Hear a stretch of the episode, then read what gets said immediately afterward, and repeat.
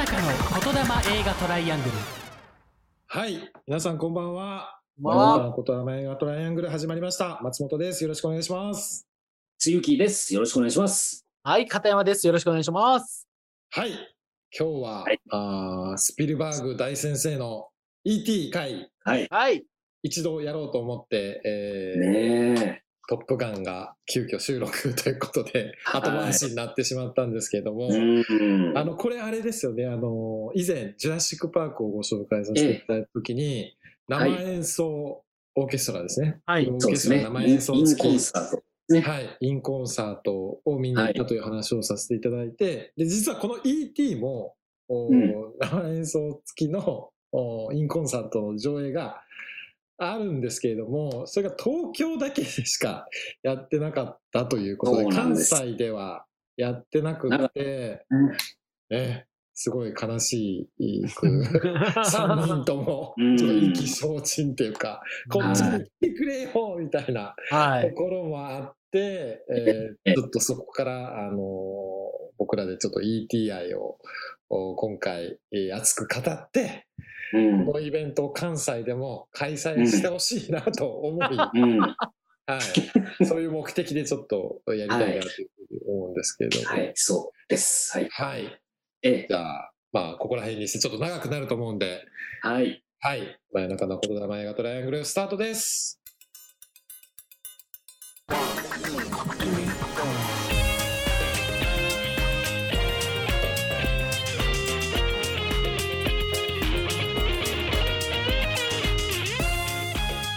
えー、これ話したいこといっぱいあるんですよぱいある。多いよな。オールタイムベストした時に僕は入っちゃうんですよね。うん ET はい。もう全てがいいんですよ。あ雰囲気、なんかね、絵の雰囲気も大好きで、あの、郊外のね、あの、なんかこう感じ、うんもうこれからもっともっと住宅が増えていく感じのあの、街、街というかあの住宅街の雰囲気もすごい良くて、も森をだからあれ伐採してるんですよね。ない。うん。だから ET は来るんですよ。ああそこにいる、あの、植物たちがなくなるっていうのが分かってて。そうですね。これちょっと、ねおまず、はいあの、うん。もしかしたら、でも ET まだご覧になってない方もいらっしゃるかもしれないんで、はい。今言った関さんの話、だから最初に宇宙船がやってきて、そこから、あの、まあ、宇宙人というか、ET が現れて、えーえその植物をこう取り始めるんですよね。うん。で、その中で一一匹ちょっと置いてけぼりになっちゃって宇宙船が行っちゃって、で、その子を見つけた、まあ家族っていうかエリオット少年と、まあその家族と ET たちとの触れ合いの物語っていう内容なんですけれども、はい。はい。で、これって、まあ、あの、ぶっちゃけ、その、えっ、と、うん。40年前ぐらいですよね。僕が生まれる前なんで、1982年、えあーの映画、僕、小1900 6の時でした。はい。あ。これ、これ、つゆ若きさん、劇場でご覧になられた感じです劇か場行きました、もちろん。うわそれはめちゃくちゃ羨ましいな。3回ぐらい行きましたね。1回はおかんとおとんと、あの、弟と3人で行きましたし、そうなんもうや。マジで。ボロ泣きしすぎて、なんかもう大爆笑でしたけどね。あ、でも、ちょっと待ってください。僕もこれええ実は劇場で見たんです。えー、マジですか、リメイク。はい。あリ、えっと、リマスターリバイバル上映で。あリバ,、ううんん、リバイバルで何回もね、はいやってますかあ、そっらねか。そっか、そうですよねこれはね、そうなんですよ。うんでも見たん小1とかですよ。うんうん、うん。ああ、覚えてますわそうなんで。すよ。うん、いや。僕もおそらくこれ、小学生以来ですかね、あの、この、はい、ね、えートークをするためにもう一回見直したんですけれども、はい。もう泣きましたね。この DVD で見ても、はい。ボロ泣きしました。いや、それがすごくないですか？だって40年前の映画40で年前そうなんですよね。もう音楽だけで泣いてしまうんですよね。いや、音楽っすよね。えまずそこ、もうあのテーマは、はいこれジョン・ウィリアムズ先生、ー、はい天才ですよね。天才。もう僕、ジョン・ウィリアムズ、ジョン・ウィリアムズ史上、これはもう神様のスコアやと思ってます。いや、本当そう思います。はい。はい。これに関しては。一番好きですか片山さん、このジョン・ウィリアムズのジョン・ウ中でィリア。ムズの中では正直、うんあの、曲単体で聴いたら違うんですよね。あーただなるほど。持っていき方とか流れは、もう断然、もう ET ですよね。そうですね。コンセプトアルバムとして最高の出来だと思う。最最高の出来です。はい。これほど曲聴いただけで場面が出てくる映画もうないと思います。僕確かにそうですね。もう、もうこれは。もう、あのね、飛び上がっていく瞬間の瞬間とか、あの、全部思い出せるじゃないですか。いやーもう自転車がねあーもう走り出したりとか、ET のもうね、めっちゃこう顔面近いカメラのところで、うん。こう、ふわーってこうね、じゃーじゃーじゃないですか。うん僕が、そうを、そうこれをパッて言えるじゃないですか。いやこれだから、音楽との親和性の映画の中ではトップクラスだと思います。本当に。これはすごいですよね。あのあこれ、ねはい。あの素晴らしき映画音楽っていうドキュメンタリーあっはいはいはい。て、はいまあ、それでも結構この ET のことって触れられてたりするんですけれども、やっぱり、はいあの僕もすごいなと思うそのドキュメンタリーでも触れられてたそのさいラストですよね。ラストですね。のラストもうラストシーンからちょっともう喋りましょう。もうそこが一番多分 そうですよね。そうですよね。もうラそうですねストシーンっていうのは、あの、あれですか？えっと、要は、チャリンコから、とこの、パンパンパンパンパンってなるところですよ。あそ、こからですよ。あそこから、であれ有名なのはね、あそこ、本うん来音楽っていうのは、スコアっていうのは、あの、映像に合わせるはいじゃないですか。でもあれ、スピルバーグ、あれ聞いたときに、映像を合わせる方向に行ったんですね。音楽ありきで映像、音楽に映像を合わせたっていうような有名な話ですよね、そあのシーンはね。そうですね。そそれで言うと、ラストのところが、あのーえ最後 ED が飛び上がっていくところあるじゃないですか。はではい。い一回テーマがガンって流れて、でえ、ー扉が閉まって、で、ちょはいちょっと一旦落ち着きますよね。落ち着いたあ、後ね。はい。後に飛び上がって、うわーってまた盛り上がるじゃないですか。で、そこが、あの、素晴らしき映画音楽でも言ってたんですけど、うんいわゆるあそこをさ、最後、フェードアウトしていく感じなくて、もう一回盛り上げてるのは、うんその、最後、エリオットのアップを映す。で、そうのん、最後のエリオットの表情も、悲しさじゃなくって、うんやりきったんだっていう顔してるじゃないですか。はいはい。うんミッションコンプリートなんですよね。それうんを音楽で表現してるっていううんところが、すごいというふうに、そのドキュメンタリ。ーでも、うんなるほど。そう、だから別れて悲しいじゃないんですよね。あの子が、あの子の成長の物語でもあるうんので、あの、はい。そそれを聞いてすごい、えーゾワッときたし、で、あそこを、うんあの、今日ずっと、あの、昼から酒飲みながら、この ET の はい。メイキングをずっと見てたんですけれども、えー。あのはい、実際、その、もう項目で、ジョン・ウィリアムズが、その、うんオーケストラしてるもう項目があるんですよ。そこ、その映像がなん流れるんですけれども、でそこで、えージョン・ウィリアムズが最後のところで、一回指揮をやめるんですよね。うんはい。うん最後、そ、まさにそこのところで、最後どうしていいかわからないってなって、はいで、スピルバーグが、もう映像を無視して君のやりたいようにやってくれってすいう。げえな。で、それで後でえ映像の方合わせるからって言って、うんやると、うん最後。で、もう一回盛り上げる、わーって盛り上げて、っうわ、すげえな。ていうのを見て、また感動してしまってんで、スピルバーグもその、うんジョー・ウィルズがやってるのをめっちゃ撮ってるんですよ、自分撮りたい。はいはい好きながら。あすごく感動してしまったんですけども、まあ、とにかくだからそういう意味でももう音楽がもう印象的だし、ジョン・ウィリアムズの映画と言っても過言ではない。過言ではない。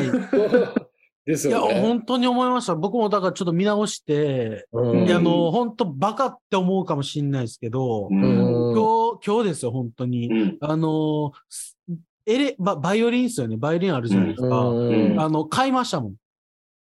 い どういうこと？や、もう今日からバイオリン練習しようと思って。マジですか？本も本当のバイオリンじゃないですよね。え、マジっす。え、マジのバイオリン買ったんですか？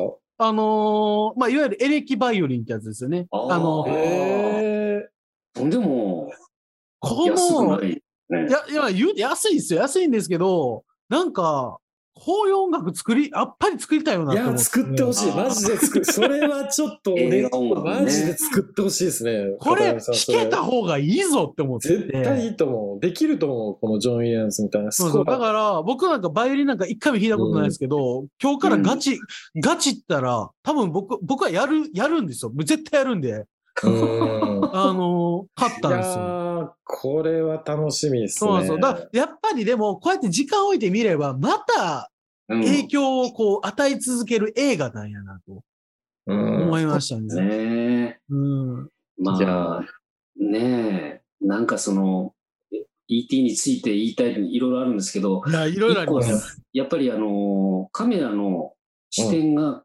その、大人の視点じゃないっていうああ、そうですはいね。ところは、うんそうですね。大事ですよねすべてあの、だからずっと大人が映るんですけど、あの、ズボンの腰あたりまでしか映らなかったりとか、顔、顔見せないですよ。が映らないですよね。うん学校の先生も映らないし、うんだ言ったらもう最後の方はね、ET がおかしなことになってからはバンバン映りますけど、うんそれまではもうお母さん以外映んないんですよね。そうですよね。うんね。だあのあたりもやっぱりなんかその、えー僕らもね、お大人ですけども、うん。僕らも子供の時があって、あって。その時のなんかその気持ちっていうのが蘇ってくるというのか、なんていうのか、うん。そういう目線の時があったんだなっていうのをね、うん。思い出させるというか、そういう効果があったりするのかなって思ったり、思わなかったり、ちょっとわかんいやないですけど。いや、でも本当にそう思います。あの、これ、メイキング、メイキングの中でもスピルバーグ語ってましたけれども、はいこのうん E.T. っていう作品は自分の中で最もプライベートなというか私的な作品だっていうふうに語っていて、うん。うん。でスピルバーグ自身が、あの、ご両親が離婚していて、うん。まあ、その離婚した子供のお辛さとか、まあ、そういったことも全てこの作品に、えー込めてるというか、だスピルバーグの、だからエリオット自体がもうスピルバーグなんですよね、小さい頃の。うん。うん。うんでそういうそうですね重ねで、その目線で撮ってるから、やっぱり、はいそういうことを感じるし、うん誰しもが子供だったから、昔は。うんだから大人が見ても、やっぱり、えーその気持ちに変えれるというか、なんかそういうところはありますよね。うん、そうですね。だからすごいスタンダードなゆえんかなっていうのはうん。ね、思いますね。そうですね。なんか、僕、うんその、え映画的な、そのテクニック的なところで言うと、はい。あの、もうもちろんスピルバーグ好きだったんですけど、自分がなんか映像を作るときに、まあ無無意識にスピルバーグの影響を受けてるんだなっていうのが、その ET を見て、うん。すごく分かったんですよね。で、それが、あのまあ、例えばさっきおっしゃった顔を映さないっていうのもそうなんです。うん例えば冒頭、あの、うん E- ET の顔って全然映さないんですよ。見せないんですよ。はい。僕あの、ミポリンって最初映画作った時に、ああ、そうですね。最初ミポリンの顔を見せない。ああいうこととかってうん絶多分無意識無意識に小さい頃に見たスピルバーグの映画の影響を受けてるし、で、あと、この ET の映画でめちゃくちゃ技法的に一番多いのが、はいい。やいやカットバックっていう手法なんですけれども、うんうんうんこの2つのシーン、うん全然異なるシーンを交互に見せていって、うんえーなんか近いようなことをさせていくというか、その2つのシーンをつな重ねることで、ある、こうワンシーン作るっていうか、いうん。意味を伝えるっていうシーンなんですけど、まあ、特に、あの、カエルの、あの、うんカエル事件のところではい。あれあるじゃないですか。うん。あの、一方では、あの、ET がこう、お留守番してて家で、あの、はい。冷はい冷蔵庫でなんか食べようとしたりとか、で、こっちでは、あの、カエルの方をいじくり回しててみたいな。でそれが交互になって、なんかこう、近いような表現をしたりとか、あの、うん。最後は、あの、部屋では映画を見ていて、映画の中でキスをしていて、はい。で、エリオットの方は学校で女の子と中をするっていう、うん。もう、あれやりたかっただけだろっていう。で、僕、あの、はい新、その新作の、あの、だるまっていう映画を撮った時に、うんあうんの、このカットバックやりまくったんですよ。はいであー、そこがねいっぱいあるわ。あるわ。すごいやりまくって、めちゃくちゃあるわで結構、あの、まあ、試写会した時に、これ、意味あるのみたいな言われたんですよ。で、そういうう、あの、もう意味のないカットバックとかをすごく入れちゃったんですね。で、それって、あの、やっぱり入れない方が良かったんかなって思ってたんですけど、この ET うん見て、なんやスピルバーグやっとるやんって思ったんですよ。あんなだってキスシーンと、ああんなことってね、普通にストーリー的には、まあ、強引かもしれないけど、うんあの多分やりたかったんですよね、スピルバーグ。はいだし、なんかその、えー異なる、その宇宙人と少年が会うっていう異なるものとあ異なるものが近くなっていくっていうのがまさにこのカットバックっていう手法すごく合うと思うんですよ。うんうんだから、あーなんかそそれをもう知らず知らずのうち多分自分もなるほど。刷り込まれていて、あの、はいやっぱり新作作る時にもそういう影響があったのかなって自分でうん思ったし、なんかそういう意味でもすごく、あの、やっぱり、えーその映画的なところで言っても、すごく学べることはたくさんある映画なんじゃないかなっていうのは思いましたね。うんあですね。でも、あと僕は人生で一番号泣した映画は E.T. まあ一番最初に号泣したのは E.T. はいうん忘れもしない幼稚園ですね。幼稚園の頃やっぱりだから、スティープル、スピルバーグが子供の目線に立つっていうのは本当にさ、さっきも言ってましたけど、うまいんやなっていううのがあるんですよね。で、あのーうちのおかんも言ってましたけど、僕がその、うん。この映画にこう号泣した時にうん。うん。うん。言ってたんが、あ、うん。この子感受性あるんやっていうふうに思思われと、思われたらしいんですけど、はいはいはいうん、これ泣かへん幼稚園生おるんかなって、今、今は僕思いますけど、当時、当時やっぱりでも見た、見て泣いたし、ずっと音楽が残ってるって覚えてるのはでもやっぱり E.T. なんですよね。うんああうんの時の記憶が全く薄れずに覚えてるって、やっぱりこの映画のその作り込みとか見せ方って本当に良かったんやなって思うんですよね。なんかねうんその、バックトゥザフューチャーとかもよくそのオールタイムに入ったりするじゃないですか。うんそうですね。まあまあ監督は違いますけど、まあ総監督にはスピルバーグい。る,、んですけど、その、なんやろ。う、こう、思い返したときに、うん。どっちがこう自分の中のこの宝物的な、この、うん。わかりわかりますかね？なんて言って両方宝物なんですけど、うん。よりこうなんか自分の中の大切にしていきたいなっていう作品をどっちか選べって言われたら僕多分 ET って言うんですよね。ここの中にそうなんですよ。バックトゥザフューチャーもすごくいいのに、うんどっちが全然違うジャンルやのに、でも映画のお手本みたいじゃないですか、この2作品ってうん本当に。うんそうですね。うんでも僕はやっぱりこの ET なんかなってやっぱ思っちゃうんですよね。これはやっぱりうん人生でずっと宝物になって残っていくっていう映画ってこういうことなんやなって改めて思いましたね。やっぱり見直した時に。そうですねうん。薄、薄れて、薄れなかったです。薄れてなかったです。過去見た時の記憶。はいうん全く薄れてなかっと思いますうん。素晴らしい。ET に会いたいんですよそうなんですよう。んそうなんですよ。会いたいんですよ、ね。帰帰っちゃうからうん。うんねまた会いたいうんそうんう。なんか、でもちょっとまたクライマックスの話に戻っちゃいますけど、はいえ実は、あそこで終わる予定じゃなかったみたいですね。最あ初はそうですねあの、またゲームをするっていうはい。そうですよね。最初あのあの、あの後にも、その宇宙船の方のになって、ET が宇宙からその地球を眺めているっていうそうそんなのがあるんですね。うん。っていうふうに本当は考えていたんだけれども、うん。あの最後のエリオットのヘンリー・トマスの顔を見て、あもうここで撮影終了ってスピルバーグが言って、あえ、英断、英断、英断。素晴らしい。で僕ね。僕す好きなのがやっぱこれも影響あると思うんですスピルバーグの、うん。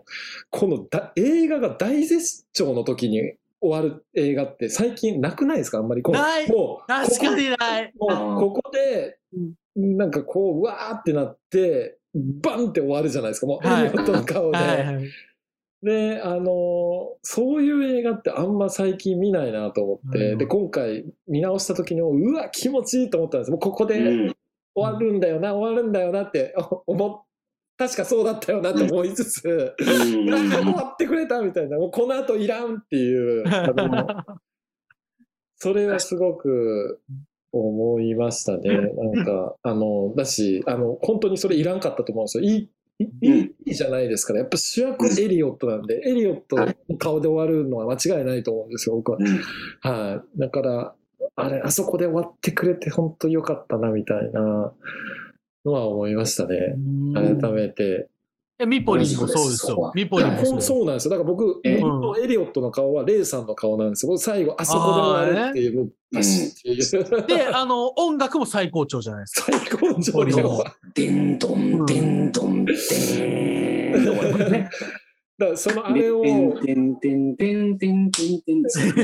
なんかね、結構その上のライターさんが、あの、懐かしい感覚がしたって言ってくれたんですけど、あーああいう終わり方するっていう映画が確かにないな。あんまり最近ないなっていうう。ん。うん。